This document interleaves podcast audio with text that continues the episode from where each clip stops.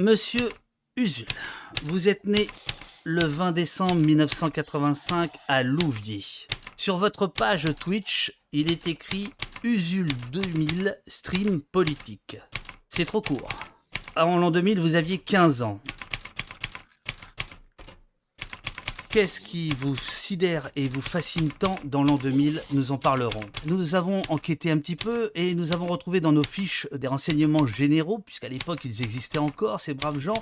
Vous avez été militant de la Ligue communiste révolutionnaire. Vous êtes vidéaste web, chroniqueur français, vous êtes le roi du rétro gaming et du turbo-gauchisme. Vous vous êtes fait connaître par la web série 3615 Usul. Là encore, on s'inquiète alors que vous n'avez même pas connu le Minitel. Vous parliez à l'époque de jeux vidéo, de politique. Alors on vous connaît évidemment depuis par mes chers compatriotes 2014-2016 avec euh, ouvrez les guillemets, vous entrez chez Play. Non, c'est pas ça? Mes chers contemporains, Oh. c'est Chirac, mes chers compatriotes. C'était pour voir si vous suiviez. Vous êtes, Ouais. vous, vous- vous êtes, euh, vous êtes un bon élément. Mhm. Euh, ouvrez les guillemets depuis 2017, qui s'appelle maintenant Ouvrez. L'Élysée. Très bien, vous suivez. Vous êtes réveillé, vous vous appelez Usul et vous travaillez également pour euh, une petite chaîne qui s'appelle Blast. C'est factuel, c'est factuel. Et je vois qu'il y a un angle qui consiste à dire que je suis un peu un jeune vieux. C'est un peu ça le truc entre les années 2000 et le Minitel. Tu démarres par un truc extrêmement, euh, euh, on va dire pour l'époque, hyper moderne. hein. Tu, es, tu es dans le euh, jeuxvideo.com, etc. C'est-à-dire, euh, effectivement, ce qu'on pourrait appeler une cure de jouvence. Mais cette cure de jouvence, à un moment donné, les rides arrivent. Et donc, comment tu vas. euh, Tant que les boomers nous font pas de place, on est toujours des jeunes. comment tu te, tu te définis aujourd'hui? Je dirais avant tout épicurieux. Voilà. Avant, je disais vidéaste, c'était pratique parce que franchement, je faisais des vidéos, c'était mon cœur de métier. Écriture, montage, je fabriquais des vidéos, j'étais un artisan euh, vidéaste. Euh, Aujourd'hui, maintenant, c'est vrai qu'avec Backseat et le stream en plus, c'est plus pareil. Ouais, je suis un peu un influenceur politique au sens large. Oui, bah oui, parce que tout ce que font les influenceurs politiques, à peu près, je le fais. Donc euh, oui. Alors, c'est quoi un influenceur? Pour toi, exactement? C'est quoi un influenceur? Concrètement, Ouais. c'est quelqu'un qui habite les réseaux sociaux. T'as touché de l'argent pour influencer les gens? Bah ouais. Par Mediapart, je sais pas. euh, par euh, Blast. Alors, c'est une chose d'être payé par euh, des, des organes de presse, en est une autre d'être payé par des marques. Ce que je voulais dire, c'est est-ce que, est que, par exemple, il y a des marques qui t'ont un jour dit tiens, ce serait sympathique de parler de mon clavier machin, de ma paire de lunettes machin Est-ce que tu as été approché? Euh, alors, bah moi, ceux qui me courent après, enfin, qui me courent après, il faut le dire vite, mais euh, c'est plutôt, ça va être plutôt lors de, de, de sorties de bouquins.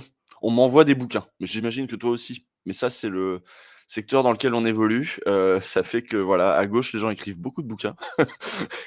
Et dans nos cercles, j'imagine particulièrement, vu qu'on côtoie, on est entouré on est des journalistes, bah, des- t'es le seul invité de la semaine qui, qui ne vient pas pour un livre. Moi, je Voilà. reçois énormément de bouquins. J'adore ça. Exactement, bah moi c'en est au moment, au, au moment où j'ai plus le temps de les lire, donc je les, je les regarde, je les garde pour plus tard, mais bon, le, le plus tard, là, euh, je crois qu'on peut nous confiner longtemps et laisser les librairies fermées assez longtemps pour que je, je m'ennuie toujours pas au bout de quelques, quelques mois. ouais. C'est quoi ton rapport au monde médiatique aujourd'hui? Aujourd'hui Euh, bah, de de, de l'extérieur, de toute façon, les gens me, me, me, me- me traitent un petit peu comme si j'y appartenais bel et bien. Pour autant, j'ai le sentiment d'y être euh, un peu par intrusion et euh, de pas en être un des éléments les plus légitimes, en tout cas. Ça, c'est ça, c'est certain. Euh, mais, mais on se prend au jeu. ta critique du, du monde médiatique a toujours été là dans, dans ton travail. Est-ce que euh, est-ce qu'elle a évolué euh, du fait que tu fasses partie du finalement du, du- du circuit maintenant? Bah, je pense, mais c'est normal. Mais, fait, mais faut, mais faut, euh, faites pas confiance aux journalistes pour avoir un point de vue sur les journalistes. Ils sont un peu empêchés quand même un petit peu. On va, dire qu'il y a des bénéfices aussi quand on est dans un champ à jouer les outsiders, à, rend- à rentrer un peu dans l'art, euh, etc. C'est une position de challenger dans un champ, euh, d'arriver et de et de critiquer et de critiquer l'ordre même euh, du champ, euh, ses valeurs, euh, parce que nous on aurait une meilleure place dedans si ces valeurs-là changeaient. Euh, Là, manifestement, euh, évidemment, des gens comme Pujadas, j'ai toujours aucune, euh, je me sens toujours pas proche de gens comme Pujadas. Je me sens, je m'énerve toujours quand j'écoute Léa Salamé et Nicolas Demorand. Ça, il y a pas de problème. Mais euh, je comprends par contre vachement mieux le métier de tous les autres journalistes ou de beaucoup d'autres journalistes. J'ai vu maintenant des rédactions, j'ai vu des studios, j'ai vu des, les journalistes qu'on ne voit pas. ceux qui préparent les plateaux, ceux qui... et je vais avoir tendance à avoir un petit peu plus d'indulgence que je n'en avais avant.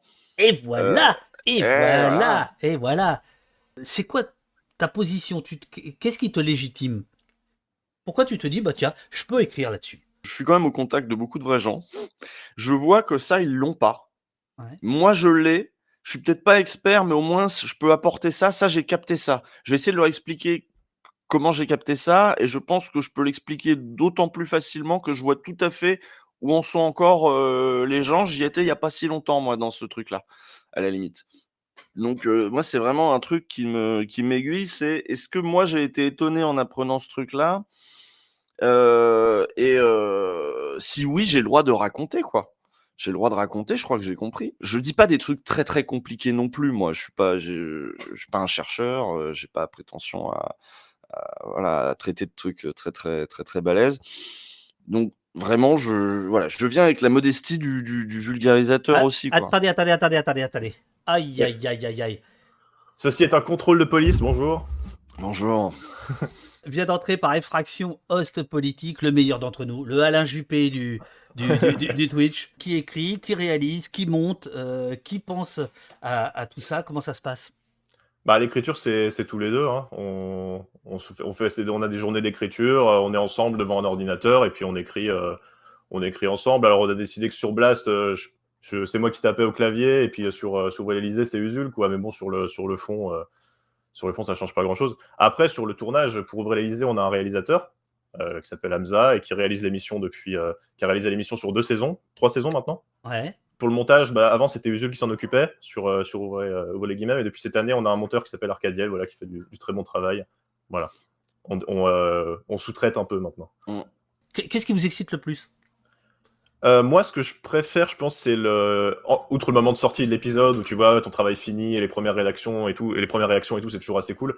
Euh, mais c'est l'écriture, je pense, le plus intéressant. J'aime bien l'idée aussi d'avoir un petit pouvoir de nuisance et de me dire tiens on va emmerder les on va on va emmerder eux tiens on va caler ça euh, les gens l'ont pas dit comme ça on va le dire comme ça on va être plus franc et et, un, un, petit truc de ça fait toujours plaisir mine de rien un truc lisse c'est pas marrant mais un truc où tu te dis je vais emmerder des gens euh, ça, ça fait du bien de le dire. De temps en temps, on a l'impression, et c'est ça que je trouve le plus, euh, le plus chouette, c'est qu'il y, a une part d'improvisation quand même. Euh, ou, de trouvailles sur le moment, non? Oui, ça arrive. Ouais. Ouais, Ce qui est plus ou moins improvisé à chaque fois, c'est l'intro avant le générique et l'outro après le, générique de fin. Ça, on le trouve toujours sur place pendant le tournage. C'est le côté bêtisier, ça, c'est ça? C'est pas, c'est pas vraiment bêtisier parce qu'on discute avant de ce qu'on va dire. On dit, ah, on va faire une blague sur un autre sujet d'actu. En général, c'est un peu prétexte à faire une blague sur un autre sujet qui est un petit peu dans l'actu. Euh, ou à préciser un truc sur l'épisode ou à faire euh, simplement, simplement dire une blague. Mais euh, ça, c'est ça, c'est pas écrit dans le texte, par exemple. Les recherches, lequel de vous deux les, les fait? Ah bah ça dépend. Ça dépend. pour Blast, c'est plus host.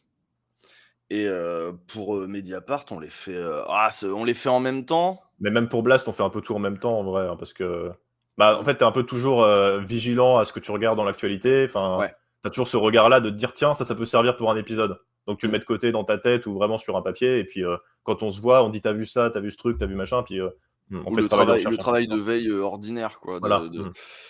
qui fait que là, ce matin, je serais pas avec vous et je serais levé à cette heure-là. Peut-être que j'écouterai le replay de la matinale de France Q. je regarderai qu'il y avait sur France Inter, etc. le replay d'Alerte Libre aussi. Enfin voilà, on fait. De on regarde partout et en général, euh, soit ça va influencer aussi sur le, sujet qu'on va choisir après, soit on a déjà choisi le sujet, auquel cas, euh, bah, ça c'est mis de côté. Donc on les fait chacun de notre côté aussi. Et, par contre, quand on regarde des gros trucs, genre euh, où on se force, par exemple, il y a des trucs que j'ai pas envie de regarder tout seul pour le plaisir. Bah, quand on avait regardé le, meeting de la maison commune de En Marche, là, très très bon souvenir. Hier, j'ai dû me mater une heure ou deux de BFM TV pour voir ce que ça racontait. quoi. Après, j'ai mis CNews et donc je fais un peu de veille comme ça de, merde, euh, exprès. Par exemple, tu vois, j'ai mis de côté euh, Zemmour chez Magali Berda. C'est qui Magali Berda? Elle est appelée souvent la papesse des influenceuses. C'est un peu la Mimi Marchand des influenceuses et des stars de télé-réalité. Elle a rencontré Mélenchon aussi, je crois. Oui, et, et elle a décidé de se lancer dans la politique. Est-ce que vous discutez avec euh, Mathias Enthoven qui est à, à Blast? Est-ce que vous discutez avec euh, Karine Foutou et Stéphane Aliès qui sont à Mediapart avant de faire votre sujet où vous êtes des, des, des autonomistes, vous faites ce que vous voulez, vous arrivez, vous livrez le truc Comment ça se passe? Euh, alors à Mediapart, on est très très euh, autonome hein, dans ce qu'on fait. Euh, sur Blast, on discute un petit peu plus. Euh, on annonce notre thème, mais sur le, encore une fois, sur l'écriture et sur le fond, il n'y a pas, il y a pas de relecture, il n'y a pas de, de correction, euh, de choses comme ça. En général, on est assez. euh, bah, c'est aussi, une, une condition pour faire, euh, pour faire notre travail, quoi. À moins qu'on ait des erreurs factuelles ou, euh, ou des trucs qui sont, euh, qui pourraient nous mettre en, en, en porte-à-faux juridiquement, euh, ouais, il n'y a pas de raison qu'on, qu'on change, qu'on change ce qu'on écrit, quoi. Oui, Mediapart, il découvre le sujet le lundi matin. Ouais. Euh, Et Blast? Et Blast, ah, Blast, il sait sur quoi on est en train de bosser, là, Ouais. Mathias, c'est vrai. Pour Blast, vous faites donc une série de portraits. Il y en a eu trois. Il y a eu Chevènement, Marché et euh, merde, le dernier c'était Le Pen. Euh, c'est ça, hein, je me gourre pas. C'est ça. Mhm. Pourquoi vous faites dans le, la naphtaline Euh, Elle bah, est on- jeune, elle est jeune. Pourquoi vous faites On en la parlait. Ah. On en parlait hier, euh, on bosse sur Philippe de Villiers. Voilà. Bah oui. Voilà. Donc en fait, dans le euh, naphtaline, ça se pose là. Bah, on, on rigolait, on rigolait, on disait on a pris un jeune cette fois euh, quand on, quand a commencé à écrire. et euh, en fait c'est passionnant parce qu'en fait on comprend pas euh, où on en est maintenant si on comprend pas euh, par tout ce par quoi on est passé. Tu vois, Le Pen, il faut la Le Penisation pour qu'il y ait la zémorisation derrière. Il faut Chevènement à l'époque pour qu'il y ait Arnaud Montebourg ou le Printemps républicain aujourd'hui. Ça marchait pour euh, expliquer le PCF dans la position que peut avoir Roussel. euh, Et voilà, on peut pas comprendre les textes de Roussel et la viande euh, si, si on comprend pas que mais ça a toujours été comme ça, les gars. Euh, Marché, c'était déjà ça. C'était déjà, il, il dénonçait déjà les, les- le gauchisme, les étudiants, euh, voilà, machin. Ça a toujours été ça, quoi. C'était vraiment l'idée de base de se dire euh, si dans 10 ans euh, on, on revoit ces vidéos, qu'on puisse encore, euh, encore en tirer quelque chose. Bon, peut-être un peu, peut-être un peu moins, j'en sais rien. Mais si on prend des figures politiques actuelles, il y a toujours le risque qu'un an plus tard, euh, on sache plus qui c'est. Donc euh, des figures qui ont marqué un petit peu La vie cinquième. politique, la cinquième de la vie politique depuis euh, 30, 40 euh, ou 50 ans, bah au moins on sait que, qu'ils auront toujours marqué la vie politique à ce moment-là, quoi. Et, et ouais, mais Et puis, et puis il y a aussi le fait qu'ils sont, euh, ça c'était particulièrement vrai pour Marché, pour Chevènement, euh, c'est des gens dont les, dont les personnes, se- dont les, dont les acteurs politiques d'aujourd'hui se revendiquent. vous faites de l'éducation populaire. Bah ouais. On, on passe le relais, tu l'as dit, on est des. Moi je suis vieux. euh, J'ai pas dit Et- ça. Oh putain, je t'ai vexé. Oui, j'ai bah, pas dit voilà. ça. Je suis moins pas- vieux. Ah oui, j'ai dit Usul et, et moi je trouve ça hyper intéressant euh, que à la fois tu es euh, l'influenceur, l'avant-garde de, de, voilà de, de- la gauche, euh, euh, YouTube, Internet, etc. Et en même temps, comme dirait euh, votre ami, tu puisses beaucoup dans le passé. C'est ça que je trouve, je trouve assez, assez étrange.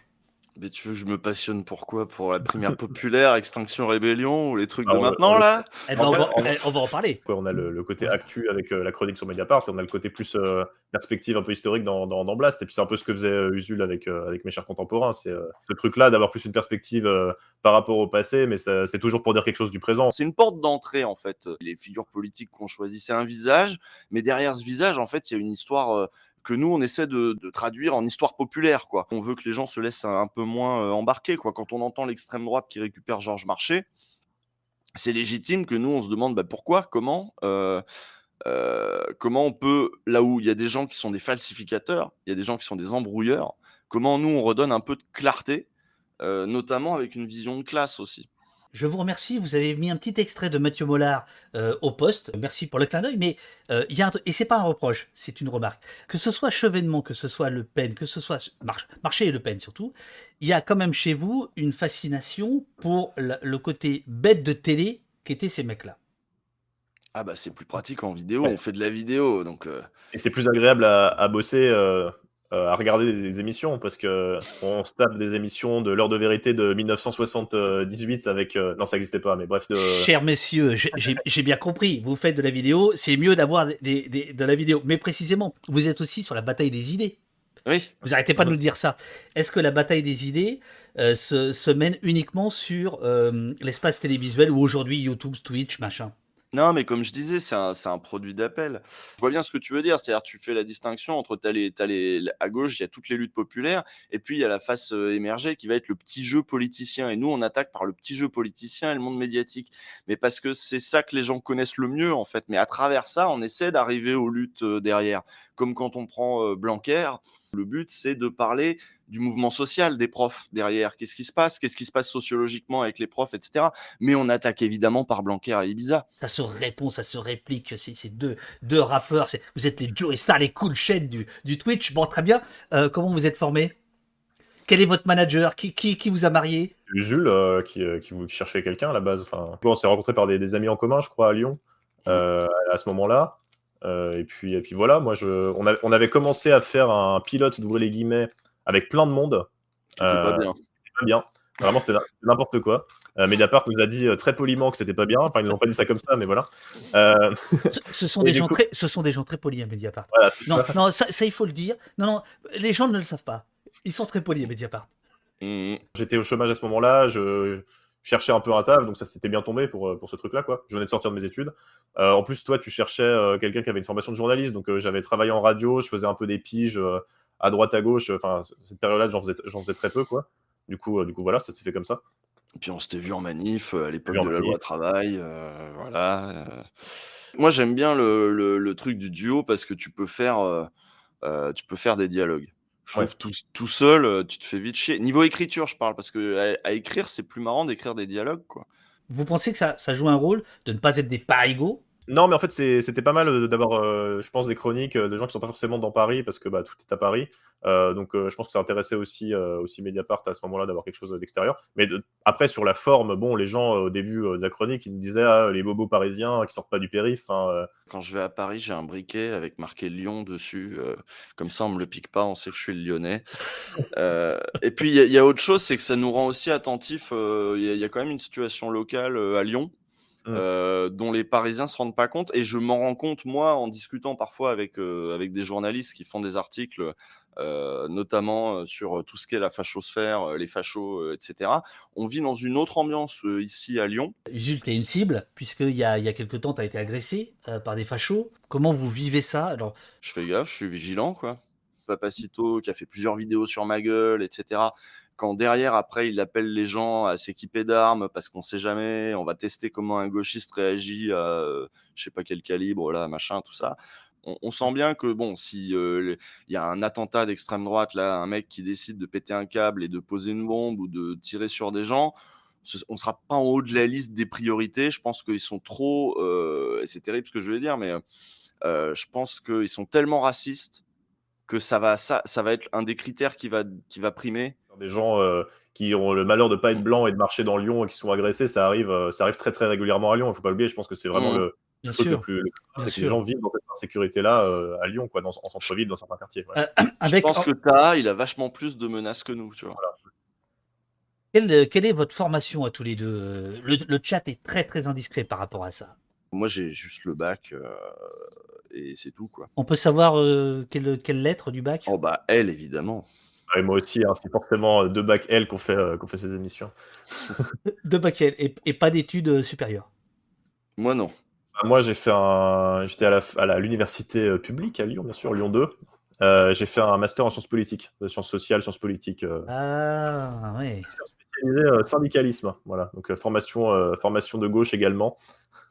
Bloqué ou ne pas bloqué Moi, je bloque. Ah, moi, je bloque. Ouais, moi, ouais, même... bloque. J'ai même une appli pour bloquer automatiquement les insultes qui s'appelle Bodyguard, hein, que je vous conseille d'ailleurs si vous êtes. Euh, Bodyguard Oh, très bien ça. C'est quoi ça, Bodyguard? Putain, ça m'intéresse ça. C'est assez bien foutu. Hein. Euh, il détecte les messages insultants, il les, il les bloque et il les masque. Ça te donne même pas de notif. Dès qu'il y a un truc qui m'énerve même un petit peu, même si c'est pas forcément méchant, c'est juste un peu ironique, je bloque. De toute façon, ça va pas euh, détruire la vie de la personne qui se fait bloquer, donc, euh, donc voilà. Uzi, tu disais à l'instant, j'ai envoyé chier ton chat. Alors d'abord, je trouve ça assez drôle que tu dises ton chat parce que je pense que c'est notre chat et, et, et, et, deux, et, deux, et, deux, deux, deux choses. Euh, je suis intimement convaincu, par exemple aujourd'hui, euh, c'est pour moi la preuve, c'est que là, il y a beaucoup plus de monde que d'habitude, évidemment, vous êtes là. eh bien, je pense que nous atteignons le seuil critique au-delà duquel il ne faut pas aller parce que ça devient inintelligible tellement il y a de, de, de, de messages. Euh, Est-ce que de temps en temps, vous vous dites pas, un peu comme l'idée de la décroissance, il faut, il faut pas aller au-delà d'un certain seuil si on veut rester dans une intelligence collective de discussion, de débat? Twitch, typiquement, c'est un espace intéressant justement pour avoir ce débat collectif. Euh, par exemple, les commentaires YouTube, pour moi, c'est pas un espace de discussion intéressant. Ouais, puis après, le chat, ça permet aussi, euh, même si moi j'ai pas mal de monde aussi. Euh, tu m'étonnes. Tu, peux pas lire tout, des fois ça va, ça va un peu vite. Bon, tu peux mettre le slow, hein, tu peux voir un peu, un peu plus facilement les messages. Je fais souvent des petits sondages pour voir un petit, pour me faire une idée aussi de ce que mon public là qui est là a en tête. et des fois, je suis, je suis assez étonné. Quoi. Je vois qu'ils sont plus comme si que je pensais. Ou, à l'inverse, euh, c'est bon, ils sont complètement radicalisés. Euh. Le débat sur Twitch est plus apaisé que sur, euh, sur d'autres réseaux sociaux, notamment sur Twitter. Donc on peut avoir une discussion intéressante avec les gens, je pense que c'est pas mal. Après, c'est pas non plus un rêve démocratique, mmh. l'horizontalité, tout ça, hein, je dis pas ça. Moi, c'est quand même ça qui m'intéresse vraiment dans, Twitch. C'est l'interaction, là je, je, suis en train de lire, il y a les modos qui remontent des questions, etc. c'est ça qui, qui me passionne. Moi aussi, mais euh, c'est pas de l'horizontalité dans le sens où bah il y a quand même une personne qui stream et des gens qui sont dans le chat. La personne qui stream, euh, bah, tu disais les mots de les questions, ils sélectionnent les questions. Euh, les personnes qui stream sélectionnent les questions auxquelles elles veulent répondre. C'est un peu, c'est un peu comme un, standard de radio avec des sélections de questions des auditeurs, mais en plus immédiat et en plus, en plus rapide. Non, parce que c'est, oui, mais sauf que tout le monde tient le standard, puisque tout le monde voit les questions. Ouais, tout le monde voit les questions. Mais Après, il y a celles qui sont répercutées, mais tout le monde les voit et tout le monde voit les, les, interactions. Bon, par exemple, le début du chat, c'était assez désagréable. Il a été beaucoup question de pognon. Hmm. On en parle ou on n'en parle pas? Bah, moi, ça me... bah, moi, je trouve pas ça palpitant. En fait, je, je m'attendais à ce que le trotskiste, là, par exemple, profite de, la question pour parler de, des, moyens de production qu'on a, qu'il faut qu'il y ait des donateurs à Blast ou des abonnés à Mediapart euh, ou des abonnés à vos chaînes respectives, parce que euh, bah, s'il n'y a pas un peu de carburant financier, ben, euh, il y aura, à un moment donné, il n'y aura plus du tout de de contre-voix, de contre-parole. C'était ça. Euh, ah bah je voulais vous emmener. Euh, à Media, euh, abonnez-vous à Mediapart, abonnez-vous. Oui, parce qu'en fait, c'est eux qui payent nos salaires. Donc oui, tu as raison. Il faut, il faut s'abonner de toute façon de manière générale, la presse, la presse indépendante de manière générale. Hein. Soit les jours, Blast, Radio Parleur, enfin, il y a plein de médias. médias hyper intéressants auxquels s'abonner et soutenez financièrement les journalistes aussi qui sont souvent vous voyez souvent des journalistes euh, très médiatiques et on se dit qu'ils doivent gagner beaucoup d'argent parce qu'ils passent à la télé, mais c'est euh, très souvent pas le cas. Donc euh, n'hésitez pas à soutenir les médias indépendants. Hein, vous, vous êtes de la génération qui est née avec la presse gratuite, les chaînes d'infos, les, les, radios d'infos en continu, c'est-à-dire l'illusion que l'information ou la réflexion, finalement, elle est elle, n'a pas de coût. Hein. Elle, est, elle, est, distribuable comme ça, euh, gratuitement, euh, euh, au, gré, au gré du vent. Est-ce qu'aujourd'hui, que c'est votre boulot, vous, pensez ça différemment ou... Ouais, je sais pas, je pense. Alors, moi, déjà, j'achetais déjà le Monde Diplo en 2000, hein, donc j'ai un, goût pour la presse papier et donc pour la presse payante. Mais de toute façon, je pense que aussi, nous, on met pas mal en valeur, le, j'espère, euh, le travail de ces, de ces, de ces rédactions-là. Euh, Absolument, bien sûr. Que ce soit dans nos revues de presse, que ce soit même dans Ouvrir les guillemets, on met des extraits de trucs, euh, machin, on fait. Je trouve que ça revient un peu d'ailleurs, parce qu'il y a vraiment eu les années 2000, cette crise de la presse où il y avait beaucoup de gratuits, beaucoup de médias ont pensé qu'ils pourraient survivre avec un modèle publicitaire. Bah, on se souvient peut-être de Rue 89 notamment qui avait pensé pouvoir survivre comme ça. Maintenant, c'est une sous-catégorie du Nouvel Ops, donc bon, ça n'a pas trop bien marché. mais il y a ce retour du paywall, ce retour des abonnements. Euh, moi, je trouve que c'est une bonne chose en fait, euh, parce que bah, ça permet à la presse de, la presse de survivre, hein, surtout la presse indépendante. Après, il y a la presse subventionnée, euh, c'est quelque chose d'autre. Mais même des journaux qui étaient en crise comme Libé ou Le Monde, bah, retrouvent un petit peu des couleurs aujourd'hui. Donc, il y a vraiment eu cette décennie de crise de la presse et qui a, qui a, vraiment la tentative du tout gratuit avec la grande période des, des journaux euh, gratuits. Euh, il y en avait, il y en avait cinq ou six différents, je crois, à une époque où la plupart se sont cassés la gueule. Bah, ça a montré que c'était un modèle qui fonctionnait pas de toute façon. ça l'a montré par le, ça l'a montré par la, par la réalité, quoi. Donc oui, il faut soutenir la, la, presse qui nous, qui nous intéresse, la presse indépendante, et voilà. Vous êtes plutôt primaire ou plutôt populaire? Ah. Question Combini. Euh, bah, pas primaire populaire en tout cas, non. Euh. On peut dire qu'on préfère l'union populaire à la limite. même si on est critique euh, des insoumis, on l'a fait dans d'autres vidéos, c'est quand même notre choix de cœur, on va dire ça comme ça. Mm. Quelle est votre position sur la primaire populaire qui a démarré hier? Il n'y a pas un complot de Taubira derrière, il n'y a pas un complot du PS derrière, mais je regarde par contre comment les choses fonctionnent. Et en effet, j'ai vu comme toi qu'il y avait là-bas, chez eux, une espèce de culture start-up. Ouais. Macroniste, les organisateurs d'ailleurs. Bah, pas oui et non. Il y en a, ouais, qui viennent vraiment de ça. Après, cette espèce de culture euh, startup, euh, je m'inspire euh, de Bernie Sanders, on va faire une plateforme sur Nation Builder, et puis ensuite on va faire du phoning, et puis une campagne de match. Je l'ai vu aussi chez les Insoumis en fait. La vidéo de Samuel Gribowski qui a fait pas mal, pas mal parler, il y a vraiment cette idée de on va récolter des datas quoi. Les gens c'est des datas, c'est cette vision très marchandisée de la politique. Dans cette primaire populaire là qui a éclaté au grand jour parce que cette vidéo qui est sortie, mais qui effectivement résulte à raison, elle se répand un peu partout dans le monde, dans le monde militant malheureusement. Mmh. Malgré l'image qui se donne, quelque chose qui vient de la base, qui est populaire, euh, c'est même dans le nom. Quelque chose d'assez peu transparent, quoi. Ça, ça pose problème. Et après, quand on parlait de Taubira, euh, c'est pas qu'il roule pour Taubira, c'est qu'en fait, sociologiquement, ces gens-là, on sait que Taubira, ça leur plaît. Tout ça, c'est porteur de plein d'enjeux qui ont été tranchés en amont par un groupe de gens euh, qui ne ressemblent pas et qui ont décidé que pour eux, par exemple, le PS, c'était naturellement encore la gauche, que ça avait encore du sens de faire une union de la gauche euh, en invitant avec Hidalgo, avec Taubira, etc., alors qu'il y a tout un peuple de gauche qui était dans la rue euh, pendant que Samuel Gribowski euh, s'enthousiasmait sur la candidature Macron. Il y a tout un tas de gens qui étaient dans la rue pour le mouvement loi travail, alors que Taubira était encore ministre. Il y a ce côté très dépolitisé de se dire qu'il y a l'union de la gauche. Sur quoi, pourquoi, avec qui, on ne sait pas. C'est vraiment l'union de la gauche. Il faut faire l'union, il faut faire l'union. Euh, Taubira, Hidalgo, euh, enfin, on les a pas vus pendant les manifestations, euh, pendant les manifestations sous le, sous le quinquennat de Macron. La loi sécurité globale, le mouvement des gilets jaunes, ce genre de choses. Des gens qui étaient absents pendant cinq ans, et là, soudain, ils ressortent et on devrait accepter, faire une espèce de socle commun un petit peu vague pour faire une union de la gauche. Enfin, je trouve que c'est un petit peu, c'est un petit peu, un petit peu courageux de penser ça, c'est un euphémisme. Et il paraît que ça s'est mal passé avec Hidalgo, c'est vrai? Moi j'ai regardé le replay quand même. Je l'ai trouvé assez désagréable et je me suis trouvé assez désagréable aussi avec elle, donc comme quoi ça, fonctionne bien. Elle est repartie pas contente apparemment. C'était l'union des désagréables, c'est ça? Elle n'est pas restée boire des coups après. en effet, on fait pas vraiment du Twitch quelque part. très peu d'interaction avec le chat, ben machin. On fait une émission mais en même temps, pourquoi on pourrait pas faire nous-mêmes aussi une émission? C'est on, reprend les codes de, de, plateau sur lesquels nous, de toute façon, on n'est pas ou peu invités et on se donne le droit de faire une émission comme, comme les bourgeois.